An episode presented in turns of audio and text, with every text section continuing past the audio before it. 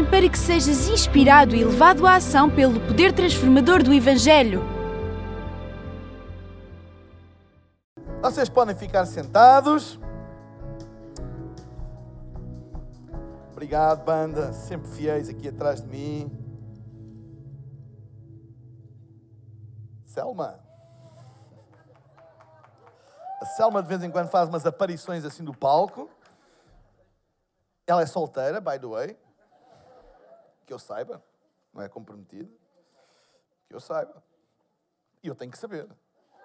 Ninguém namora contigo sem minha aprovação, certo? Pronto. Há muita liberdade aqui na Ilson, como vocês podem ver. A Miriam estava a falar há pouco acerca da Páscoa e de que nós celebramos Páscoa, mas que no fundo nós celebramos o significado da Páscoa todos os domingos e todas as vezes que nos reunimos.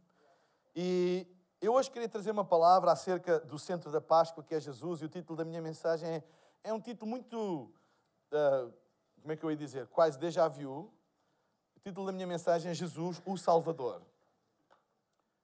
Porque é assim que ele é conhecido, Jesus, o Salvador. E há uma passagem que eu queria ler para vocês, em Lucas, no capítulo 19, versículo 10, só um versículo, depois irei ler outros, mas que diz assim: Pois o Filho do Homem, isto é uma referência a Jesus, veio buscar e salvar o que estava perdido. Eu queria que vocês fixassem estas três palavras: buscar, digam comigo, buscar, vá lá, falem. Buscar, salvar, perdido. Diz que Jesus veio buscar e salvar o que estava perdido. Sabem?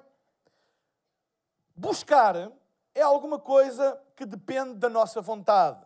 E nós ouvimos muitas vezes que buscas foram encetadas para encontrar aquela pessoa que está desaparecida. Buscas foram encetadas para encontrar, uh, ainda me lembro de, uma, de uma, uma história bem enigmática da nossa, da nossa história contemporânea, recente, aquele avião da Malaysia, Malaysian uh, Airlines que desapareceu no, no, seu percurso entre um, uh, Kuala Lumpur e Pequim, desapareceu. E todos os meios disponíveis, toda a tecnologia de ponta disponível foi usada na busca na busca desse avião e nunca foi encontrado. Ou seja, nós podemos ter a vontade e dar os passos para buscar, mas não ter a capacidade de encontrar. Certo? Há muitas coisas que se iniciam buscas, mas que se revelam ineficazes para encontrar. Pior ainda, é que às vezes podemos buscar e até encontrar, mas já não vamos a tempo de salvar. Certo? muitas vezes é a impotência total para salvar-se. Ainda esta semana eu estava a ouvir um membro da Proteção Civil por causa um acidente que houve, creio eu, no IP6, a caminho de Peniche, entre dois caminhões, e ele estava com um semblante carregado a, a, a comentar nas notícias, e, e, e ele disse que para um paramédico, para o INEM, para a Proteção Civil, é sempre terrível quando eles encontram um lugar onde eles já não podem fazer nada. Não há possibilidades de salvar ninguém, é, é terrível. Então, nós podemos encetar uma busca sem encontrar, podemos encontrar, mas muitas vezes não temos a capacidade de salvar. Mas esta, esta palavra diz que Jesus veio buscar. E ele, como tanta outras, tantas outras pessoas, tem a capacidade de buscar. Mas a Bíblia diz que ele encontrou aquilo que ele buscou. Ele teve a capacidade de encontrar, mas não se ficou por aí. Ele tem o poder para salvar aquilo que ele encontra, fruto daquilo que ele busca. E eu quero te dizer que eu e tu somos alvos da busca de Deus. Eu e tu somos objetos pessoas que Deus quer encontrar e eu e tu somos pessoas que Ele quer salvar. Porque Ele tem a capacidade não só de buscar, não só de encontrar, mas de salvar em qualquer situação. Ele nunca vai encontrar ninguém numa situação má demais que Ele não possa salvar. Ao contrário de muitos de nós, que muitas vezes nos sentimos impotentes de fazer alguma coisa, aquilo que Ele encontra, Ele pode salvar, porque Ele pode todas as coisas, porque Ele venceu a morte, Ele pode todas as coisas. Então, quando a Bíblia diz que Ele veio buscar e salvar, encontrando aquilo que estava perdido, ele é conhecido como Jesus o Salvador. Ele não é conhecido como Jesus o buscador, não sei se isto existe, ou aquele que busca. Ele não é conhecido como Jesus aquele que encontra, porque buscar e encontrar mais pessoas podem fazer. Ele é conhecido por aquilo que mais ninguém pode fazer, que é salvar. E a nossa esperança não está que Ele nos busca e que Ele nos encontra. A nossa esperança está que Ele nos salva. Não, não importa qual é a situação que nós estamos, a condição que nós estamos, quando Ele nos encontra, Ele tem o poder para nos salvar. Amém? Ele tem o poder para nos salvar. A outra palavra que este texto fala é a palavra perdido. E muitas vezes nós usamos, ou a religião usa, a palavra perdido com um sentido depreciativo que não é de todo o sentido que as Escrituras lhe dão. Muitas vezes é usado como nós os salvos, os bons, e eles os perdidos, os maus. Às vezes usamos, ah, às vezes ouço pessoas religiosas dizerem este mundo está perdido, num sentido negativo, não é? Está... Ou às vezes até ouço dizer aquela pessoa, aquela pessoa está perdida, no sentido de não haver esperança. Mas não é esse o contexto bíblico de perdido. Sabem, perdido foi a melhor palavra encontrada na linguagem humana, seja ela qual for e traduzida da maneira que for, para descrever aquilo que Deus considera aqueles que estão longe dele. E reparem uma coisa: quando nós deitamos uma casca de uma banana no lixo, ela não está perdida.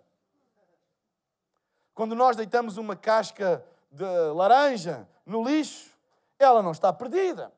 O lixo não é uma, um recipiente de coisas perdidas, é de coisas que não têm valor. Certo? Mas eu quero dizer, quando a Bíblia diz e fala dos perdidos, não está a falar de lixo. Porque quando alguém, ou quando um filho desaparece, as, os pais vão à polícia e dizem: O meu filho desapareceu e ele é dado como? Só se considera perdido aquilo que tem valor. Aquilo que não tem valor não é considerado perdido. É lixo, ninguém vai à procura daquilo que não tem valor. Sabem, o título de perdido coloca pessoas no encalce, à procura, a buscar, a encontrar e, se possível, a salvar. Quando Ninguém vai à polícia e dizer: Olha, eu perdi uma casca de banana. Pelo menos ninguém bom da cabeça vai lá dizer isso. Oh, olha, eu, eu, eu por favor, ajudem-me. Eu, eu, eu, eu, estava a descascar a, a laranja e, e, perdi as cascas. Mas se tu perderes o teu passaporte, o que é que é, é considerado perdido? Porque tem valor. E um filho é um expoente máximo. E toda a família se envolve e é considerado perdido enquanto não for encontrado e, se possível, salvo. A família não tem paz e não descansa. Sabem? Quando a Bíblia diz e fala de perdidos, não está a falar de lixo.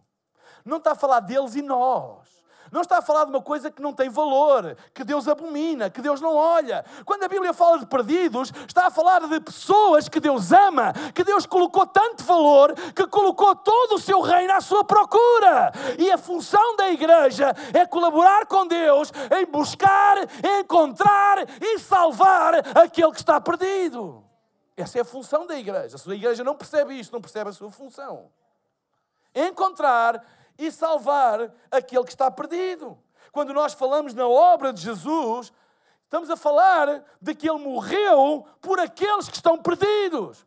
Ele não morreu por aqueles que estão bons, ele morreu por aqueles que estão longe de Deus. E ele quer encontrá-los porque ele tem poder para salvá-los. Amém? E essa é uma missão associada à igreja. Sabem, tudo aquilo que pertence ao reino de Deus está envolvido nesta missão. Por isso ele disse: Ide por todo o mundo, anunciai o evangelho a toda a criatura, quem crer e for batizado será salvo. Ou seja, a missão da igreja, em resumo, é ir à busca e ao encontro daqueles que estão perdidos e dar-lhes uma possibilidade de serem salvos. De serem salvos. Esta foi a principal razão a única razão que Jesus veio a este mundo encontrar os perdidos. O que significa estar perdido espiritualmente? Significa estar desligado de Deus e da sua família de amor. Significa ser enganado por Satanás e ver a vida e a eles próprios, nós próprios, numa perspectiva errada. Significa estar desviado do plano original de Deus para cada um de nós.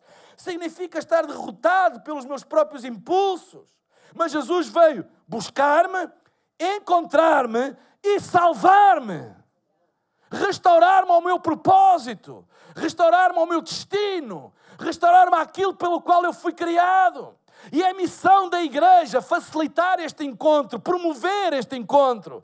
Por isso, nós devemos usar tudo aquilo que estiver à nossa mão, todos os métodos, todas as salas, todas as oportunidades, todas as festas, todas as cidades, todas as vilas, todas as praças, todos os auditórios, usarmos para facilitar este encontro do homem com Deus, porque Deus veio, enviou Jesus para salvar aquele que estava perdido. E uma igreja que não entende isto, não entende o seu propósito.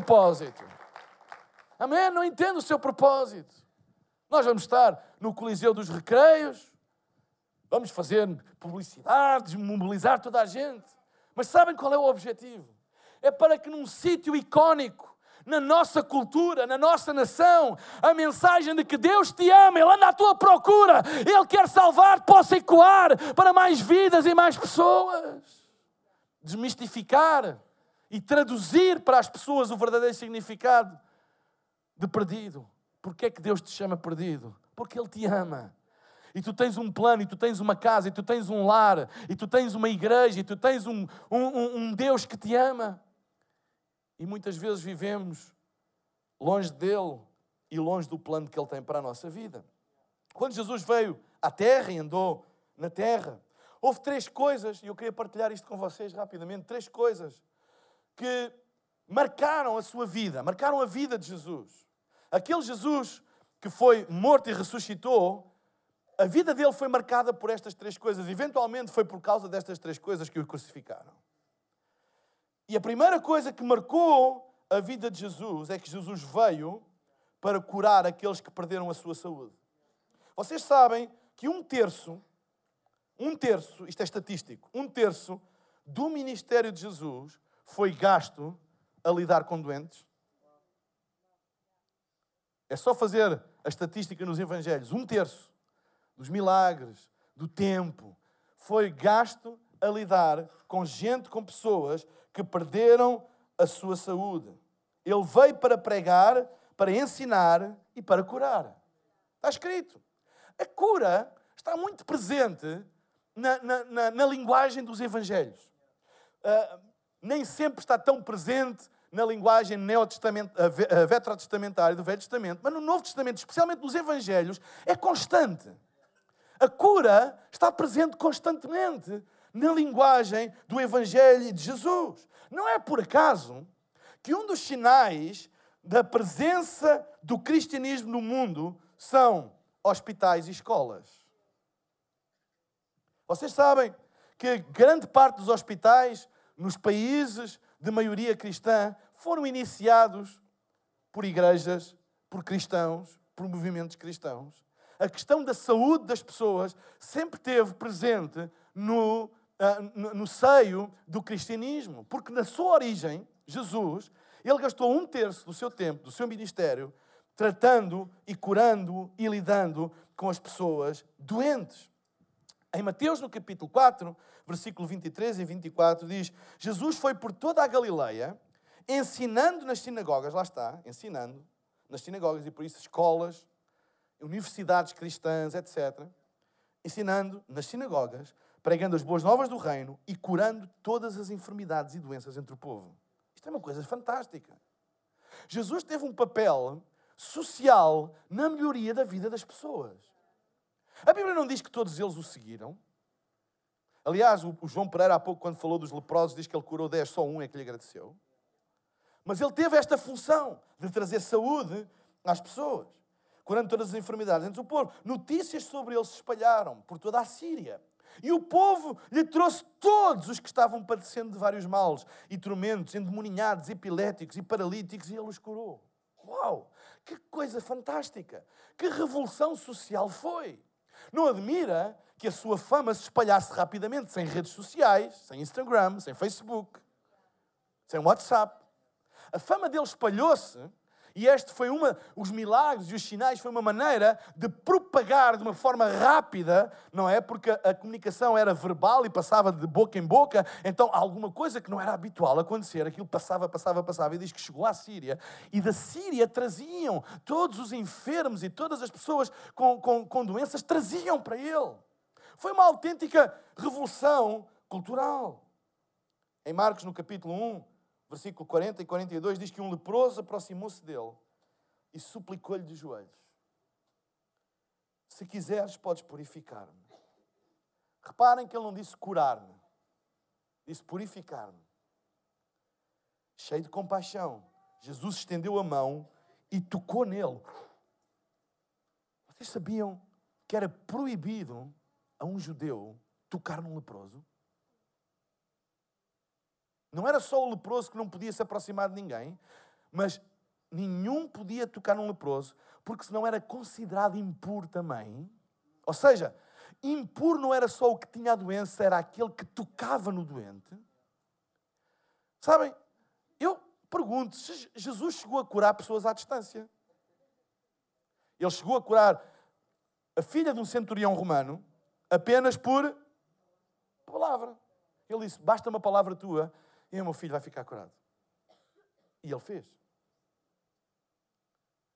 Por que é que ele não fez com o leproso? Era mais seguro. Nunca se sabe. Ok, ok, olha. Fica curado. Fica curado. Faz-me lembrar às vezes a igreja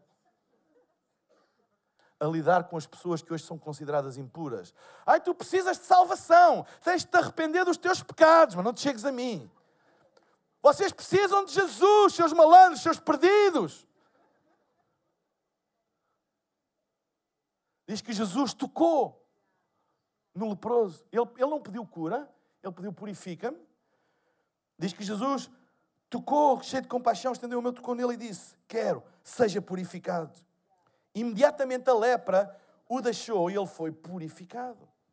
A lepra era uma doença terminal, não tinha cura. A morte era aquilo que um leproso esperava, mas antes da morte física, ele morria por dentro, a alma. Por causa do estigma social que ficou associado àquela doença. Porque, sabem, aquilo que começou como uma regra, uma lei, para proteger a propagação da doença, tornou-se um dogma e um estigma. Aquelas coisas, lei de não toque, não, não, não, não te chegues. É como a gente quando vai ao médico e tem uma amiga dali e diz: Olha, você agora não beija a sua mulher na boca, porque senão passa o micróbio. Ou não, não agarre nos seus filhos, não lhes dê beijinhos, porque senão. Entendem? Não, é, não tem nada a ver com não queiras nada com a tua mulher, não toques nos teus filhos. Não, é naquele momento, é uma questão de prevenção. Entendem? Aquilo que começou com uma lei que era apenas preventiva da propagação da doença, tornou-se num dogma. E as pessoas ficaram estigmatizadas. Ao ponto de elas não podiam morar nas cidades, não podiam ter contacto com ninguém, e transformou-se numa questão que era de saúde, transformou-se numa questão que era de dignidade. As pessoas leprosas não tinham os mesmos direitos que os outros. Eles não podiam ter comunhão com ninguém. Eles viviam de esmolas. Eles não podiam trabalhar. Eles viviam na miséria. E por isso, quando este leproso viu Jesus, ele pôs-se de joelhos e disse: Purifica-me, porque ele já nem considerava aquilo uma doença, ele considerava aquilo é um estigma que eu tenho. Purifica-me, purifica-me. Diz a palavra de Deus que Jesus tocou nele, violando a lei que proibia tocar naqueles que estavam impuros. Jesus violou uma lei, ui, tocando naqueles que estavam impuros. Quando Jesus tocou o leproso, só duas coisas poderiam ter acontecido.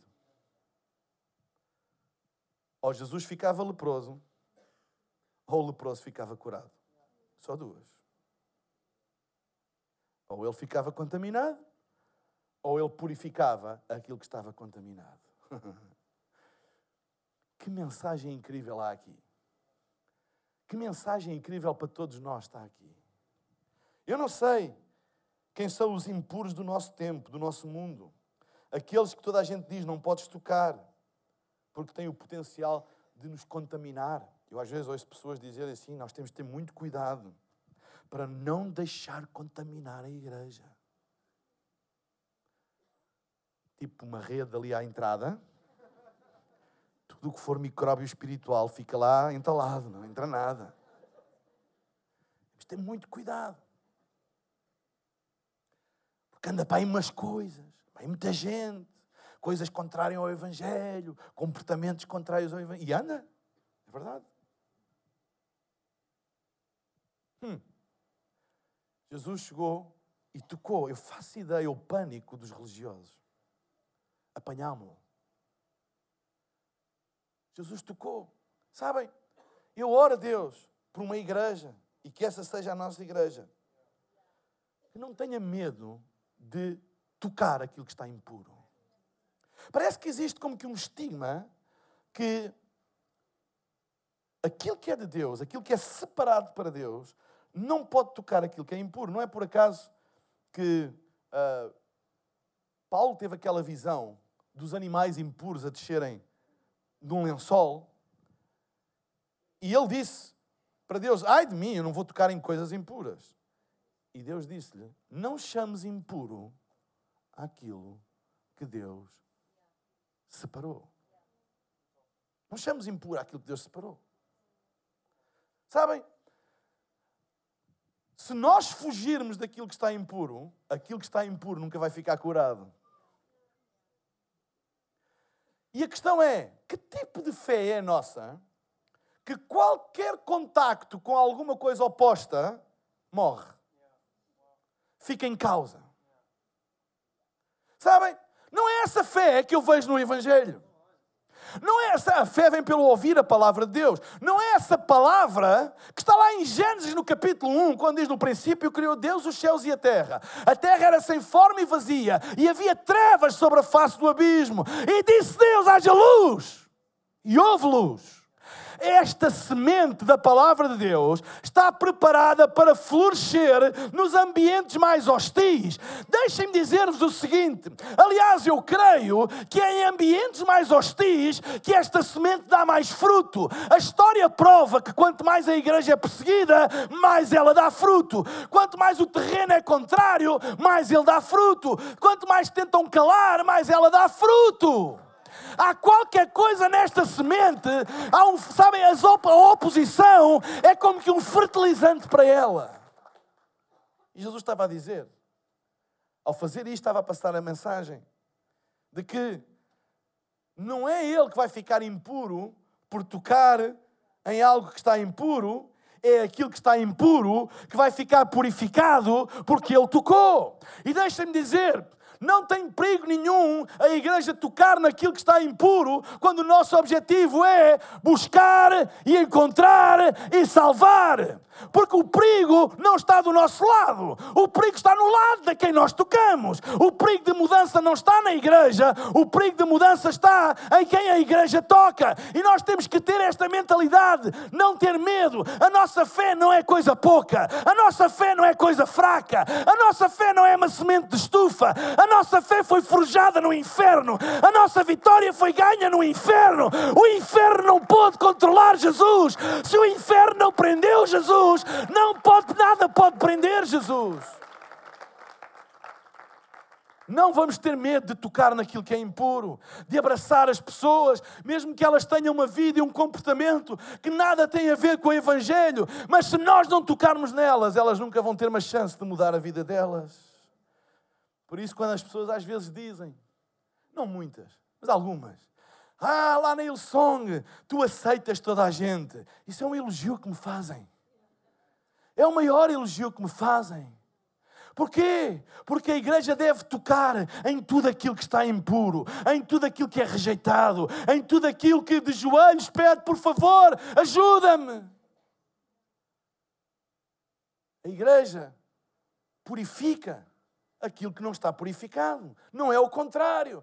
Sabe, faz muita confusão quando nós temos uma mentalidade sempre de defesa e sempre de medo. E, e será que? E se, vivemos em medo de tudo e, de, e não conseguimos transformar nada.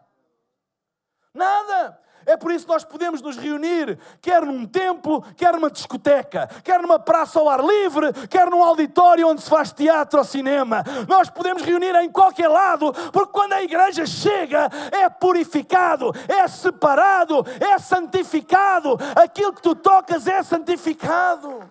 A palavra santificar quer dizer separar para. A palavra santificar quer dizer separar para. Há, mais, há, há muita gente preocupada no separado de. Mas não é isto que a Bíblia ensina que é santificação. Santificação é separado para. Não é de onde tu és separado, é para quem é que tu és separado. Separados para Deus. É isso que significa santificar. E sabem, quando nós podemos chegar a um lugar impuro, a uma pessoa impura, quando nós impomos as mãos, quando nós oramos por elas, quando elas ficam debaixo da atmosfera da casa de Deus, não é a casa de Deus que fica contaminada, mas é essa pessoa que é separada, santificada para Deus. Amém? Este é o poder da santificação, é que separa aquilo que é impuro para Deus.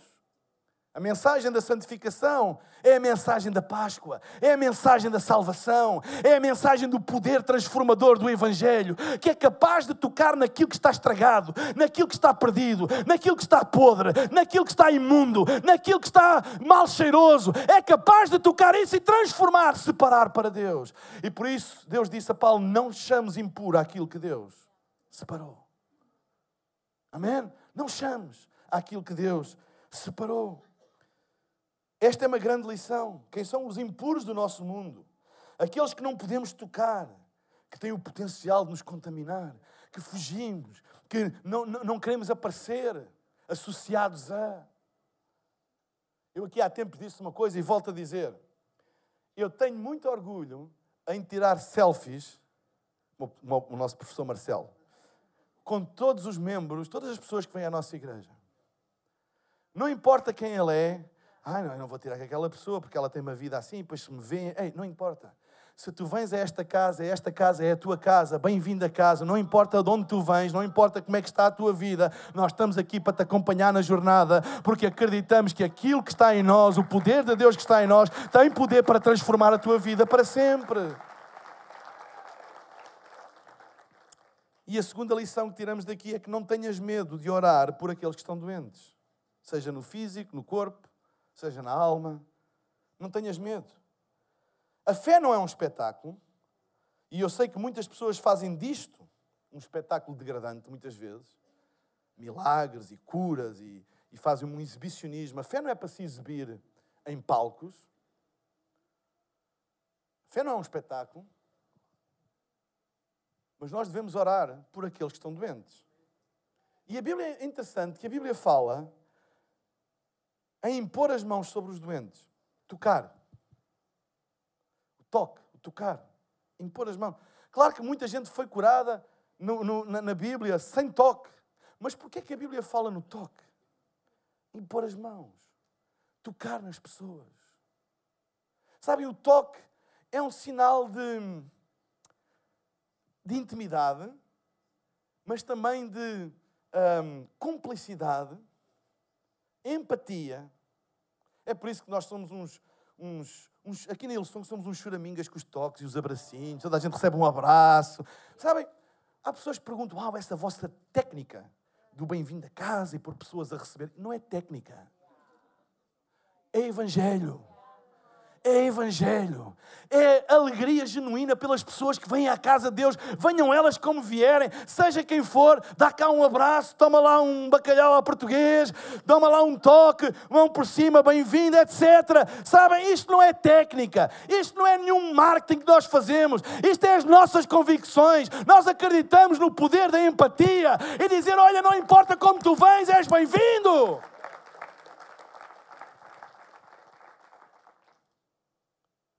Orar pelos doentes, porão as mãos sobre os, sobre os doentes.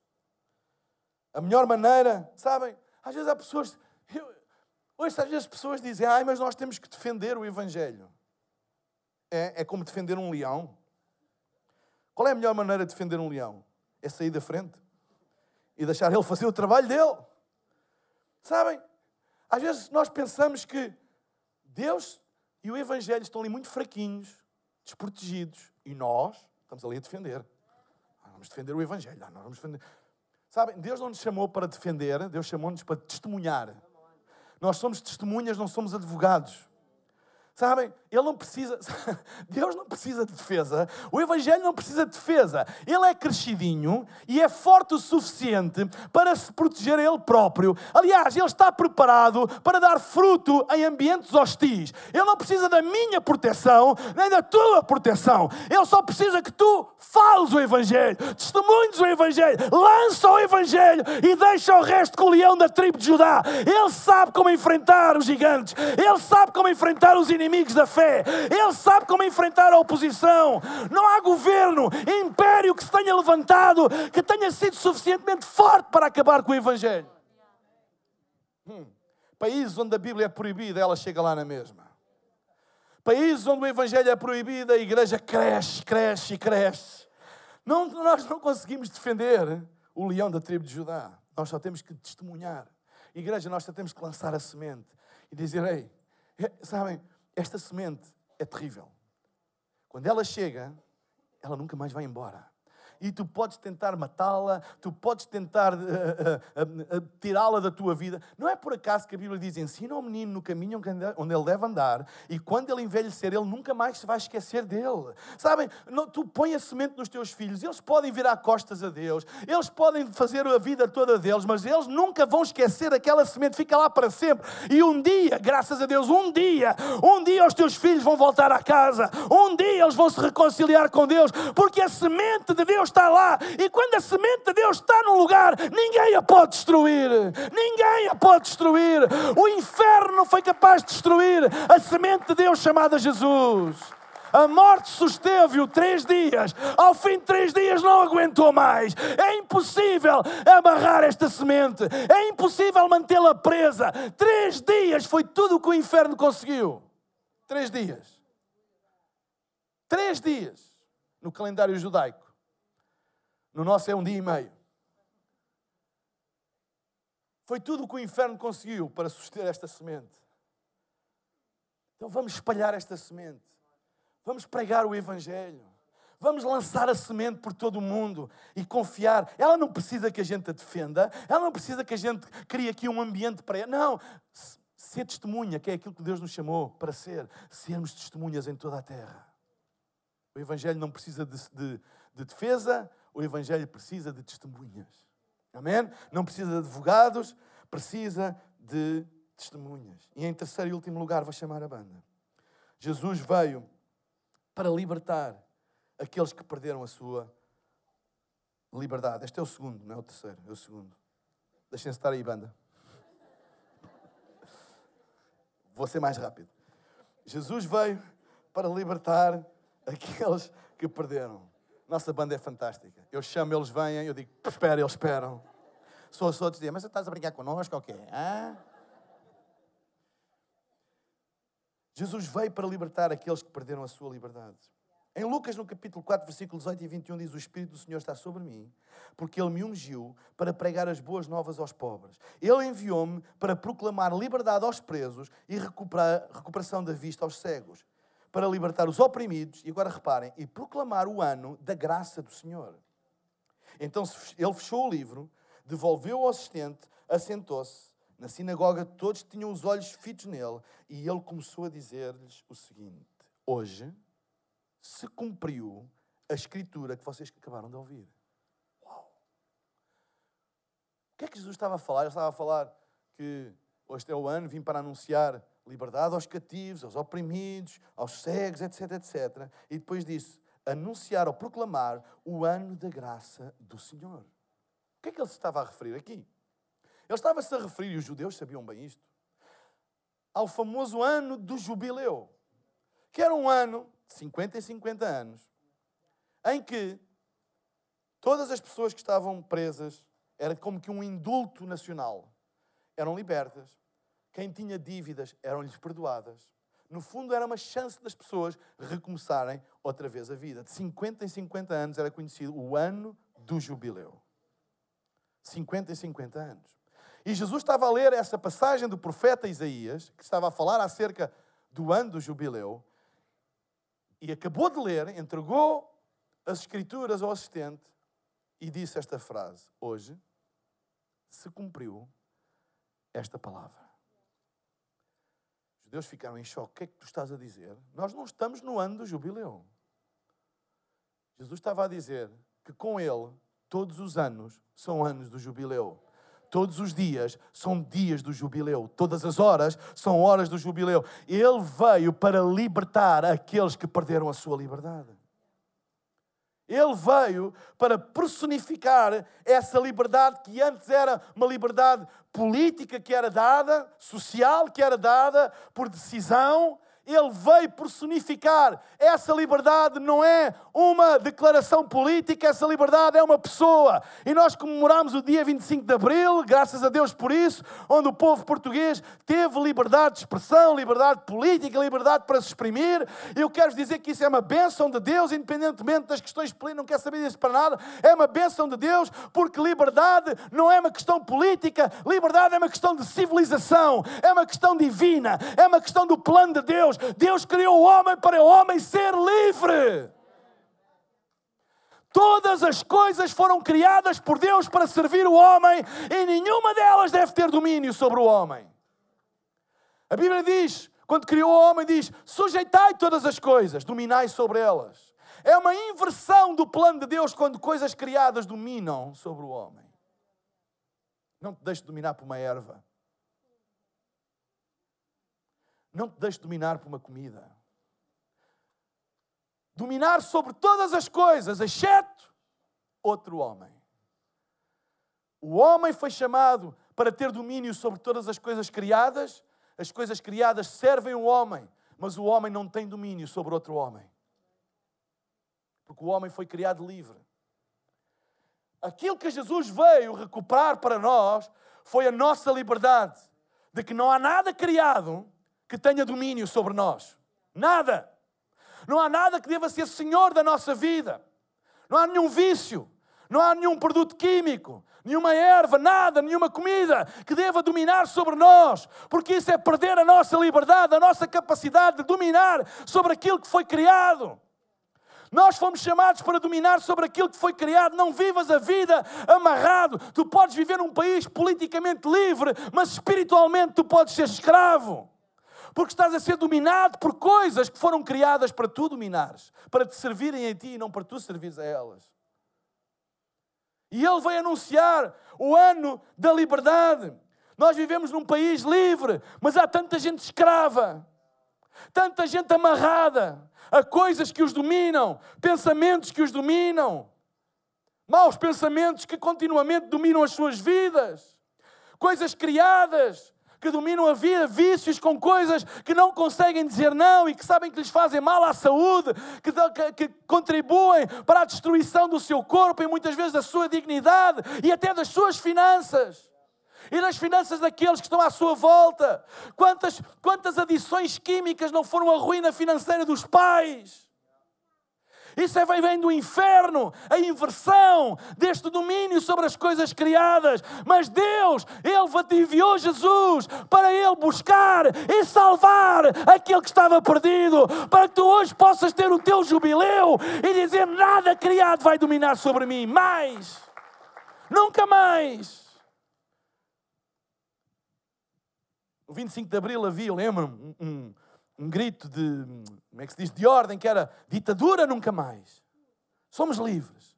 Até havia uma música, não era da Song, mas era uma música, somos livres. Uma gaivota voava, voava. Voava. Ah, vocês não são mesmo nada revolucionários, vocês não sabem o hino do 25 de Abril. Uma gaivota voava, voava. Ah! Uma igreja livre, aleluia! Sabem? Ah, ditadura nunca mais, somos livres, somos livres. Deus coloca um cântico da nossa boca quando Ele nos busca, encontra e salva. A dizer ditadura nunca mais. Ditadura de um produto químico sobre mim nunca mais. Ditadura do que quer que seja sobre a minha vida, de maus pensamentos nunca mais. Nunca mais. Eu sou não uma gaivota, mas eu sou uma águia. Está escrito na Bíblia. Eu já falei em leão. Eu já falei em leão. Parem lá com essas coisas. Eu já falei no leão e vou falar no dragão que vai ser derrotado no final dos tempos.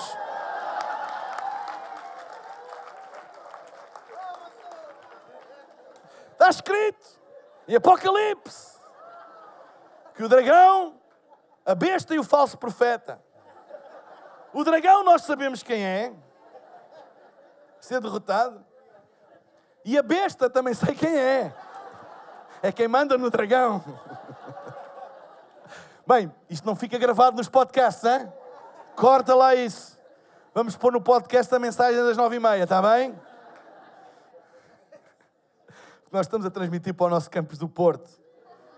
Mas o Porto, o Porto tem clube, tem um clube muito bom, Boa Vista, tem...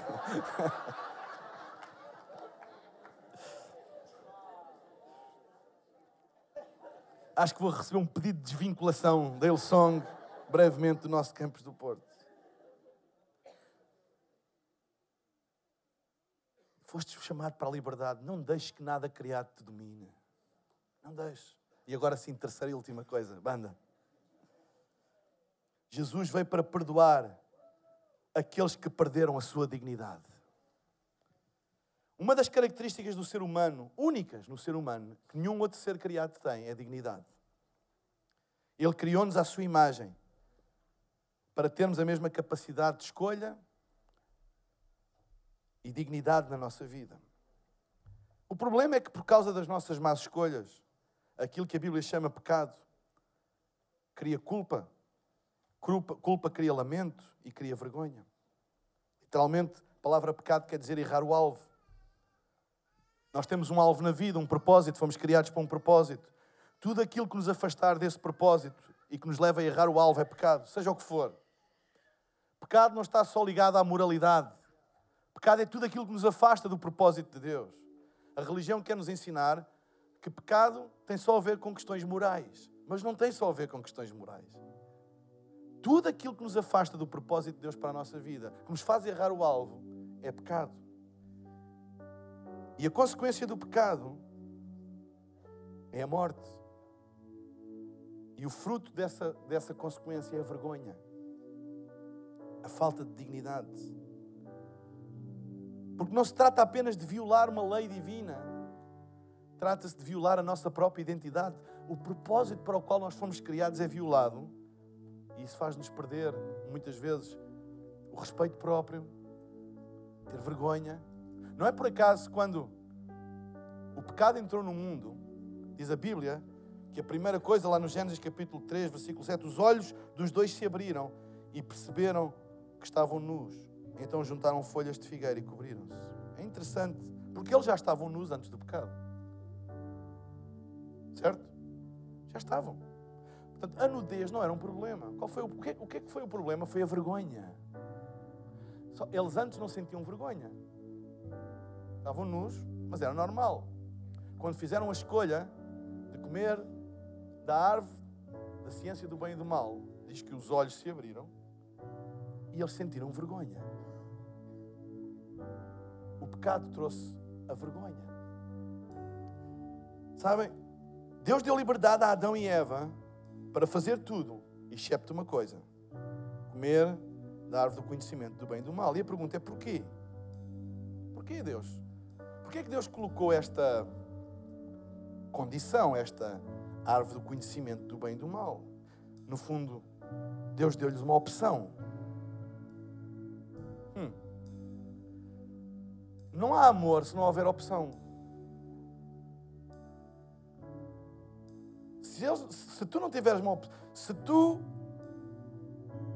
a única pessoa que exista no mundo é a pessoa que tu te vais casar, são só vocês dois no mundo, imaginem. Ia que seca, não era? Tu podias dizer, ah, eu amo-te muito, e dizer, ah, yeah. És o homem da minha vida, claro, não há outro. Entendem? Não há opção. Não casaria com mais ninguém, a não ser contigo. Deus, eu amo-te. Eu sempre te vou seguir. E ah, não tens opção. Deus ama-nos tanto. E Deus quer o, quer o seu amor, quer o seu amor em nós e quer o nosso amor por Ele. Deu-nos uma opção. Deu-nos essa opção para nos dar liberdade.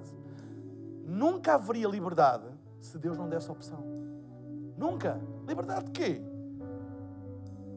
Não tens, não tens escolha. Uma das características de uma ditadura é não haver escolha, não podes escolher. Não há liberdade. A liberdade manifesta-se pela capacidade de nós podermos escolher, bem ou mal, mas podemos escolher. Quando nós fomos criados, nós fomos criados com liberdade. E por isso ele teve que colocar a árvore do conhecimento do bem e do mal, dá-nos a opção de escolher. É por isso que nós somos livres. O mau uso dessa liberdade trouxe-nos desgraça e ainda hoje traz desgraça. Ainda hoje traz desgraça. E é o mau uso dessa liberdade que nós temos que traz vergonha, nos faz andar caídos, com vergonha, sem dignidade. Não é a nossa, não é a nossa natureza divina, não é a imagem de Deus que nos trouxe isso, não é o pecado. É a escolha, a nossa escolha de ir contra aquilo que Deus tem para nós, traz isso. Ainda hoje, a reação que alguém tem ao pecado é esconder. É esconder, é cobrir, é que ninguém saiba, é que se eu conseguir passar entre os intervalos da chuva, é. Não é? É por isso que nós nunca devemos condenar ninguém. E há uma passagem em João, no capítulo 8, eu não vou ler para salvar tempo, da mulher adulta, que foi apanhada em adultério, foi trazida pelos fariseus à presença de Jesus, exposta publicamente a todas as pessoas e publicamente disseram: na lei de Moisés diz que mulher que for apanhada em adultério tem que ser apedrejada. O que é que tu vais fazer, Jesus? Eles tentavam criar uma armadilha para ele. E Jesus virou-se para eles e disse: Aquele que dentre vocês nunca tenha pecado, be my guest, seja o primeiro a tirar a pedra. E diz a Bíblia que dos mais velhos para os mais novos, é interessante isto, dos mais velhos para os mais novos, porque os mais velhos têm mais pecados que os mais novos. Têm mais anos. Isso é uma cena fixa. Hein? Podem falar o que eles quiserem. Eu estou-me a pôr do vosso lado, não é? O que eles quiserem. Mas a gente tem menos pecados que eles. Temos menos anos. A gente.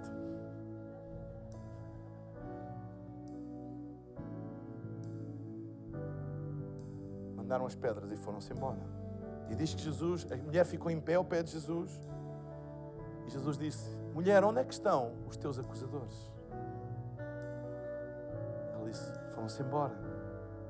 E Jesus disse: Eu também não te vou acusar. Vai em paz, mas não peques mais. Esperamos que esta mensagem tenha sido desafiante e inspiradora. Se queres saber mais sobre a Hillsong Portugal, segue-nos nas redes sociais Facebook, Instagram e Twitter ou visita o nosso site em hillsong.pt.